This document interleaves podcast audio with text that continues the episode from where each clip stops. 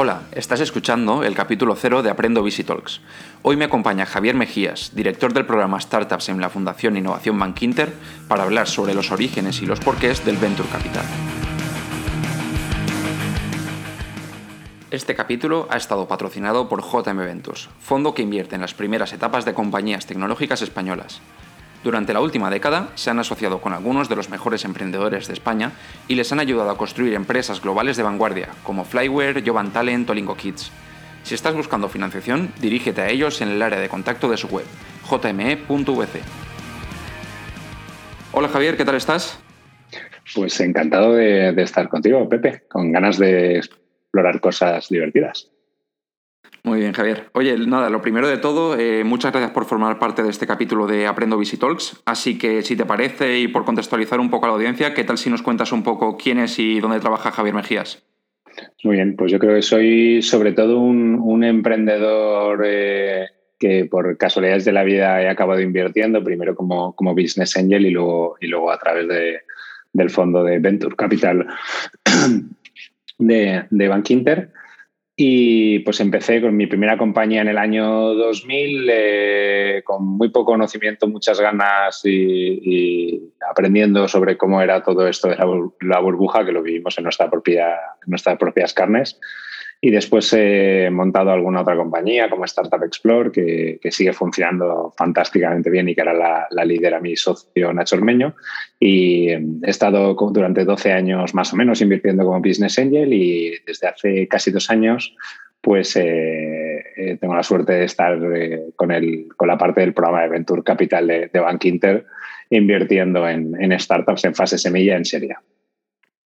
Muy interesante. Pues precisamente de esto último hablaremos un poco más tarde, pero como te comentaba antes de empezar la entrevista, eh, el principal objetivo que tenía para este capítulo es el de divagar un poco sobre qué es y qué sentido tiene la, industria de Venture Capital. Así que, ¿podrías explicar en rasgos generales eh, qué es o cómo surge el sector?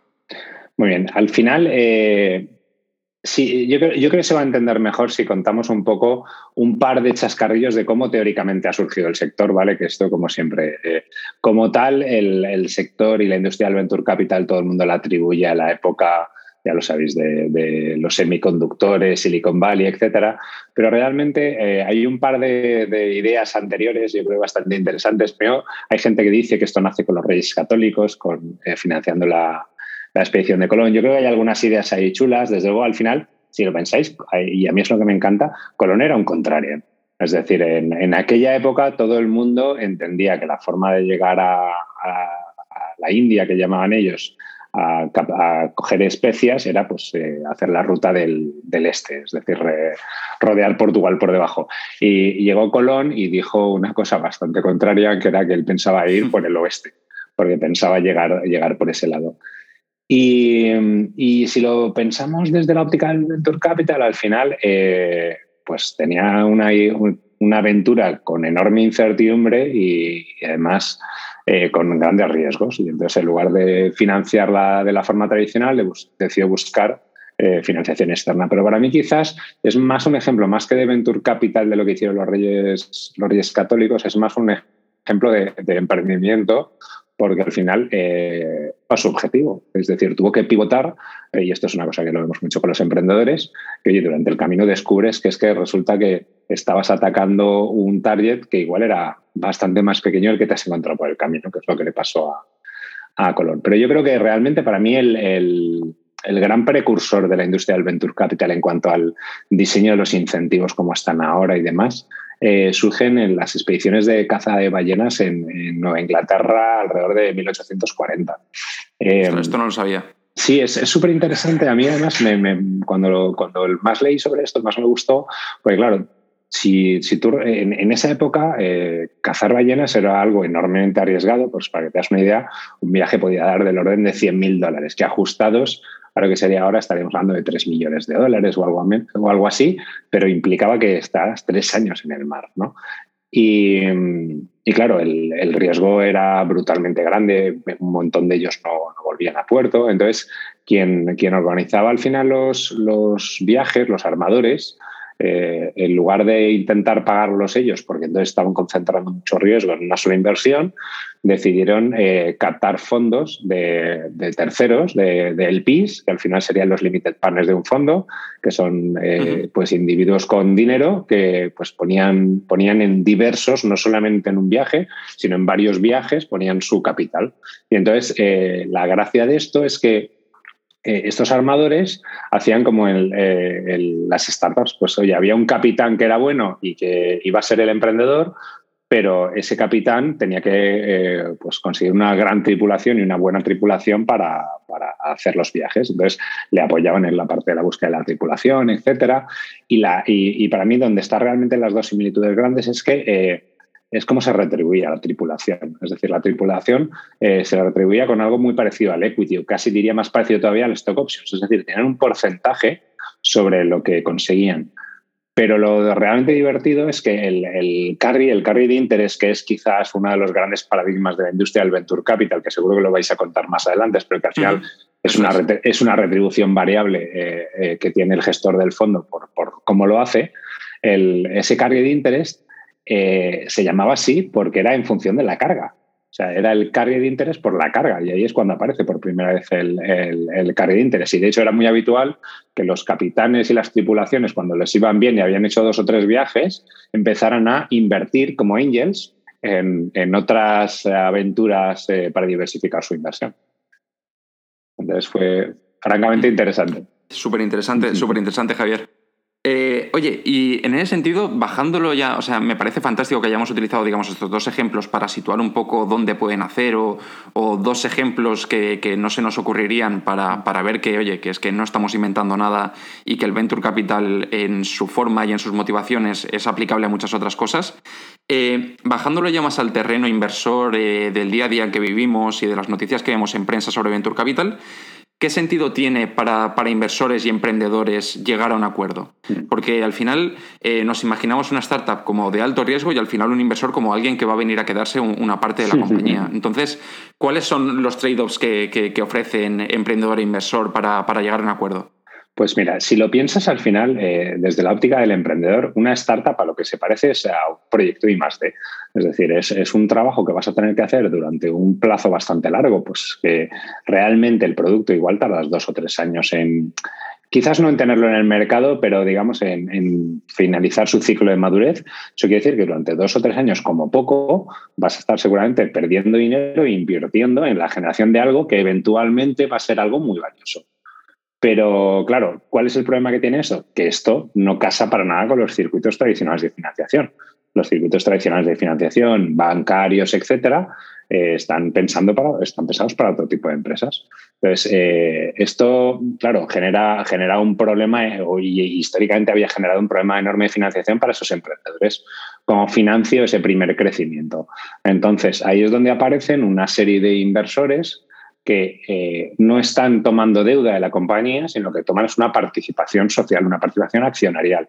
Es decir, mm. pasan a ser socios, a cambio de su dinero pasan a ser socios. Es decir, atan su, su eh, retorno del futuro a cambio de, lo que van a sacar de esa empresa. Em, esto tiene una belleza para el emprendedor. Primero es que eh, es un dinero que no vas a tener que devolver, porque no es deuda, es, van a ser socios, están invirtiendo en tu idea. Tiene también el desafío, por otro lado, que a esa gente le estás cediendo participaciones de tu compañía, es decir, deja de ser el dueño del 100%. Y esto también, pues uno tiene que ser muy consciente de, ello. Y yo creo que también tiene la, enorme belleza, y yo creo que es una de las cosas que la gente que nos dedicamos a esto defendemos, es que es más que dinero. O sea, lo bonito de esto es que cuando metes a un, a un, inversor, a un buen inversor en tu compañía, no solamente te aporta dinero, te aporta eh, conocimiento, te aporta experiencias. Hay muchos tipos de inversores, desde grandes expertos en operación y que han sido emprendedores antes y que, y que realmente te pueden aportar mucho en el día a día, hasta gente que te puede ayudar a estructurar bien tu compañía. Hay un, hay un montón de, digamos, desde la óptica del emprendedor, de, beneficios y también, ojo, de cosas a tener en cuenta. Es decir, dejas de ser el, socio único, pasas a tener que reportar a una serie de, señores. Estos señores además han invertido en tu compañía porque esperan que haya unos, beneficios. Pero ahora, si queréis, damos el salto y hablamos desde la óptica ¿no? del, inversor. Claro, claro. Al final también eh, una de las cosas que, más caracterizan a, la óptica del inversor es que está invirtiendo por contra de, otros activos que puede encontrar de, manera más fácil en el carácter largoplacista de las inversiones y por otra parte en lo ilíquido que realmente es el mercado absolutamente. O sea, al final aquí la rentabilidad, a diferencia de otro tipo de activos, la rentabilidad se produce cuando vendes tus participaciones en, la compañía. Y esto sucede, pues típicamente cuando la compañía eh, la compra o, un competidor o algo así, cuando la compañía pasa a cotizar en un mercado público, los famosos IPOs, o cuando, y esto es habitual para fondos en fases iniciales, cuando eh, un fondo, cuando la compañía en siguientes rondas de inversión decide financiarse, y los inversores iniciales, esto es muy típico, por ejemplo, con los business angels, eh, pues deciden salir y, venden sus participaciones a inversores de fases posteriores.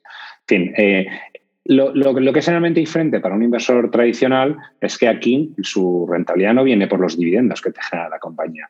Su rentabilidad viene de la venta de las participaciones y eso eh, lleva a la segunda parte de lo que has dicho tú. Es una, es una inversión a largo plazo.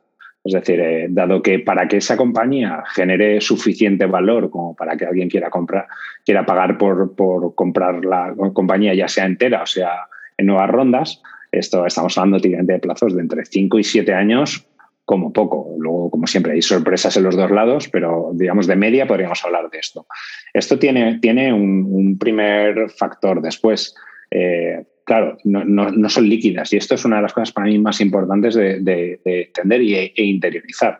Si tú compras acciones en Telefónica, por nuestro ejemplo patrio más conocido, eh, tú mañana decides venderlas, ya sea ganando o perdiendo dinero, pero hay un sitio que es un mercado donde tú dices, oye, yo tengo estas acciones y alguien pues te las comprará. En nuestro caso, eh, no hay un mercado donde coticen las, startups. Es decir, eh, la liquidez de las participaciones solamente sucede en ventanas muy cortas, que es típicamente cuando se producen esos eventos de liquidez o esas rondas de inversión. Es decir, yo como inversor hoy entro en una ronda semilla, que es eh, fases iniciales, y quizás hasta dentro de dos años que hay otra ronda, no vuelvo a tener otra, otra ventana de salida. Y eso tiene, tiene pues, implicaciones eh, relevantes. Y porque si lo, eh, si lo veis, estamos hablando, es largo plazo, no es líquida. Además, eh, hay una cosa que tenemos que recordar, las startups tienen altas tasas de fracaso y esto seguro que lo habéis, lo, habéis, oído todos. O sea, se suele decir que desde la óptica de un inversor, de cada 10 compañías que uno invierte, 9 no salen bien, 8 o 9 no salen bien. Bueno, eh, que, no, que no salgan bien, y, esto es uno de, los mensajes que yo soy súper machacón, no quiere decir que las 8 o 9 fracasen. Lo que suele pasar es que dos o tres o, o, cuatro fracasan, dos o tres o cuatro se convierten en compañías que generan empleo, generan productos, generan valor en la sociedad, pero no han conseguido generar un hipercrecimiento que las haga atractivas al mercado de los inversores. ¿Eso es un fracaso?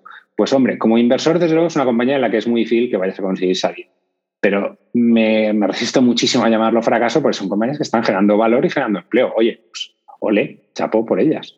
Y luego sí que es cierto que de esas sí que hay una o dos que sí que consiguen ese hipercrecimiento, van como un tiro.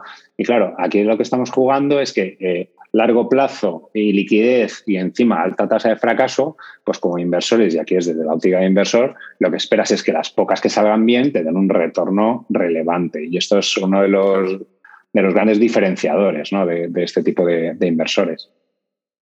Oye, Javier, pues, pues fantástica esta, esta introducción que hemos hecho respecto a qué es Venture Capital y qué incentivos tienen tanto, tanto inversores y emprendedores para, meterse en este lío. Eh, dentro de los capítulos de Aprendo VC, eh, tengo una parte donde ofrezco, digamos, o, recomiendo lecturas o contenido que pueda ayudar a familiarizarse. Y el primero que, que, ofrezco, digamos, en este capítulo es, es el enlace a vuestro observatorio de startups que hacéis desde la Fundación Innovación Bankinter porque me parece que da eh, una visión eh, muy buena, muy amplia de, cómo se desarrolla el ecosistema y de entender realmente eh, de qué va esto y, sobre qué cifras estamos hablando en España. Entonces, ¿qué tal si nos explicas un poco qué es este observatorio y qué utilidad le dais?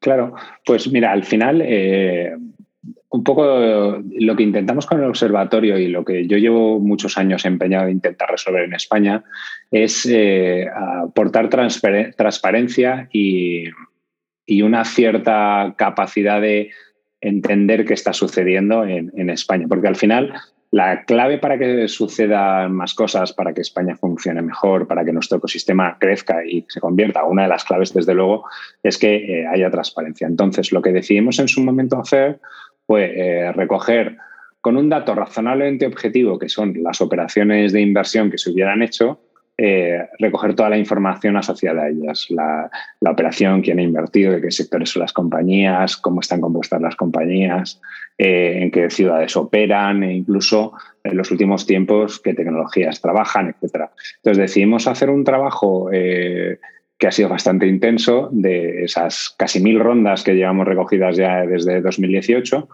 eh, de, por un lado, ponerlas en una herramienta que todo el mundo pueda consultar y sobre todo que pueda jugar con los datos, que a mí siempre me ha interesado que la gente saque sus propias conclusiones. O sea, lo malo de los reports sesudos donde un señor o un grupo de señores analizan lo que está pasando es que te quedas con su opinión. Y yo siempre he sido un fan de que cada uno encuentre su, punto de vista. ¿no? Entonces, eh, hemos generado esta herramienta que es, que es accesible a todo el mundo y, por supuesto, gratuita. Y, por otro lado, eh, estamos haciendo de forma trimestral y anual eh, informes donde intentamos analizar, y aquí el, señor que de momento hace esos informes soy yo, intentamos un poco explicar qué ha pasado, qué tendencias vemos, qué riesgos y oportunidades vemos en, en el ecosistema y, construir sobre ello. Pero al final es, es un intento de generarle valor al, ecosistema emprendedor y al inversor. Los emprendedores que sepan qué está pasando, qué, qué pasa con sus eh, sectores. Es decir, oye, yo estoy construyendo una empresa fintech, que es un buen momento para hacerlo. Oye, ¿dónde está la mayoría de empresas fintech? ¿Dónde puedo encontrar inversores que, que estén invirtiendo activamente en fintech? Este es el sitio y por otro lado, los inversores, tres cuartos de lo mismo. Oye, eh, quiero empezar a invertir más en, en, en foodtech, que de los sectores ahora muy de moda. Oye, ¿dónde, está, ¿dónde es el sitio donde hacer foodtech? Es un sector que realmente tiene sentido, está creciendo, en fin. Ese tipo de preguntas son las que intentamos resolver. Oye, es genial porque además es, lo que tú dices, que al final el permitir jugar con los datos hace que la información eh, no sea unidireccional como normalmente es en, los reports típicos del sector. Eh, en ese sentido, eh, leyendo un poco la primera edición de, 2021, en la que repasáis los primeros meses, parece que la cosa va bien, que va superándose respecto a años anteriores. Entonces, te quería preguntar... ¿Cuál sería el paso que crees que tendrían que dar tanto emprendedores como inversores como para llegar al siguiente nivel? Ya no digamos a nivel dentro de España, sino comparándonos con el exterior. Eh, ¿Cuáles son aquellas cosas, cuáles son los deberes que, debemos ir haciendo y debemos ir mejorando? Pues fíjate que esta, eh, tengo la suerte que esta fue la primera pregunta que me hicieron cuando me incorporé a la fundación, porque ese es mi trabajo. O sea, tengo, tengo que yo creo que uno de los trabajos más bonitos y divertidos y es eh, resolver esos, esos desafíos. ¿no? Entonces, eh, uno, de los desafíos era, era, desde luego, hablamos de la falta de transparencia. Otro de los desafíos importantes que yo creo que quizás todo el mundo tenemos en la cabeza, pero no le damos el peso suficiente, ahora con el COVID lo hemos visto más, es cómo ayudar a que la ciencia llegue, se convierta en, empresas o en productos. Es decir, tenemos unas, unas instituciones científicas de I+D increíbles en España, una producción científica espectacular, pero muy pocas spin-offs, muy pocas eh, se transforman en, negocios, eh, se patentan, etc. Entonces, ese es otro de los desafíos importantes que tenemos.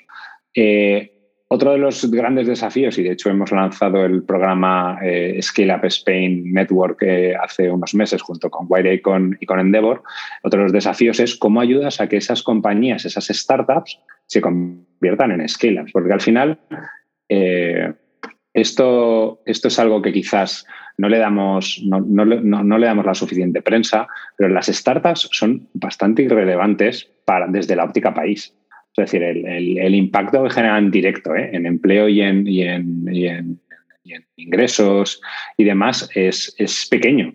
Pero sin embargo, si esas startups las sigues ayudando eh, y las sigues ayudando a conectar con, empresas, aparte del, impacto indirecto que generan, generan un impacto enorme cuando pasan a la siguiente fase, convierten en scale-ups los Cabify, Globos, Travel Perk, Wallapops del mundo, eh, generan un enorme, un enorme impacto. Y entonces eh, es uno de los grandes desafíos que tenemos. Otro es cómo, cómo ayudas a que los corporates se acerquen a este mundo. Pues, eh, a mí siempre me preguntan, ¿y las startups van a salvarnos de, la próxima crisis? Siempre digo que de la próxima no, de la siguiente. Y, para eso nos, nos, nos salvarán ayudando a que las corporaciones sean más competitivas, a que trabajen mejor. Entonces, sí que se nota un gran cambio importante en España en, la actitud de las corporaciones respecto al emprendimiento, de, no solamente desde la óptica que tienen que invertir y comprar empresas, sino sobre todo que tienen que empezar a trabajar con ellas. Y, o sea, no, te compliques la vida invirtiendo en una startup, primero empieza a trabajar con ellas, que, eso te, seguramente te ayudará a transformarte.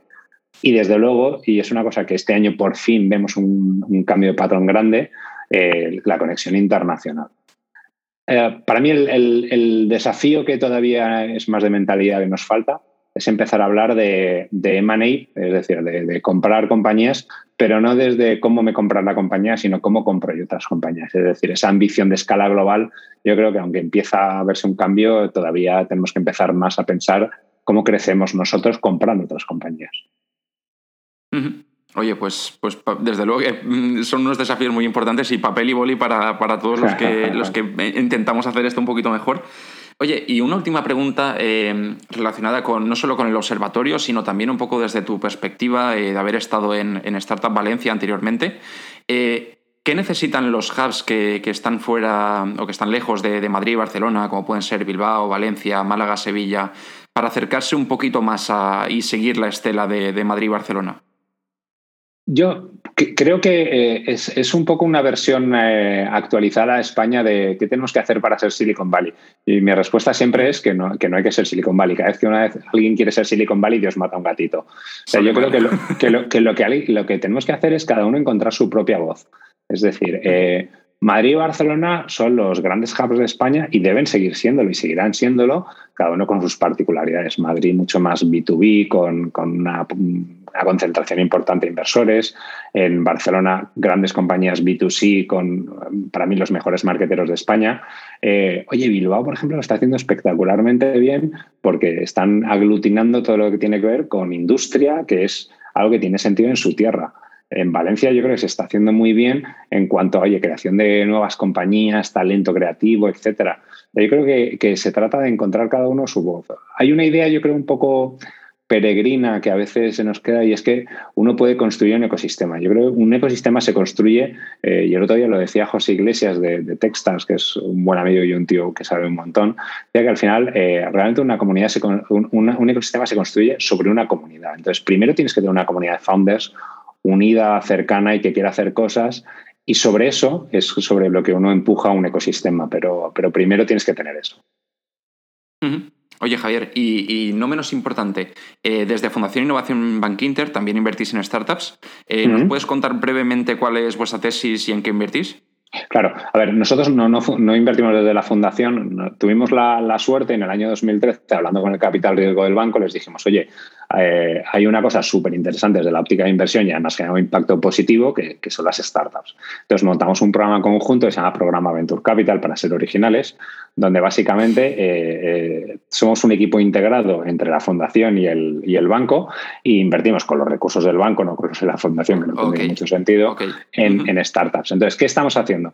Nosotros invertimos en, dos fases muy diferenciadas. Por un lado, invertimos en, en fase semilla, es decir, oye, tienes, un producto, seguramente lo estás llevando al mercado, todavía no está muy claro que haya un encaje entre, entre producto y mercado, estamos en ese momento creciendo y ahí estamos eh, eh, tomando posiciones, intentando ayudar a que las compañías pues crezcan y, aportarles valor. Y después también estamos invirtiendo en serie, que es ese momento donde, oye, pues típicamente ya estamos, ya estamos, la compañía ya encontrado ese encaje producto-mercado, ahora los desafíos son de cómo escalamos, sean nacional o internacionalmente, y aquí, pues ya sabes, típicamente son varios millones de euros y donde pues nosotros invertimos eh, pues, eh, típicamente con, eh, buscando entre un 5 y un 7% de, de cada compañía. Y con, y con un ánimo, o sea, y esto es súper importante, súper, súper importante marcarlo, porque la gente asume que como somos un, un, un banco por detrás, que estamos buscando compañías fintech. No. O sea, eh, aquí estamos hablando, eh, eh, somos un fondo de venture capital al uso. Es decir, a nosotros nos miden por la rentabilidad que somos capaces de generar. Ergo, somos absolutamente agnósticos en, en, inversión en cuanto a sectores. Invertimos España, Portugal, Irlanda y Luxemburgo, aunque obviamente no es un ecosistema muy grande, es decir, donde el banco tiene actividad.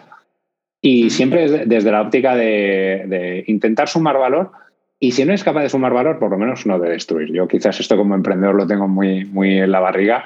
Eh, muchas veces los, fondos decimos que generamos valor. Eh, yo creo que quien genera valor eh, realmente es el, el, emprendedor y tu trabajo es simplemente ayudarle a que, a que siga haciéndolo lo mejor posible.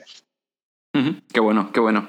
Oye, Javier, pues magnífico el repaso que hemos hecho, digamos, a la industria y a lo que hacéis desde la fundación.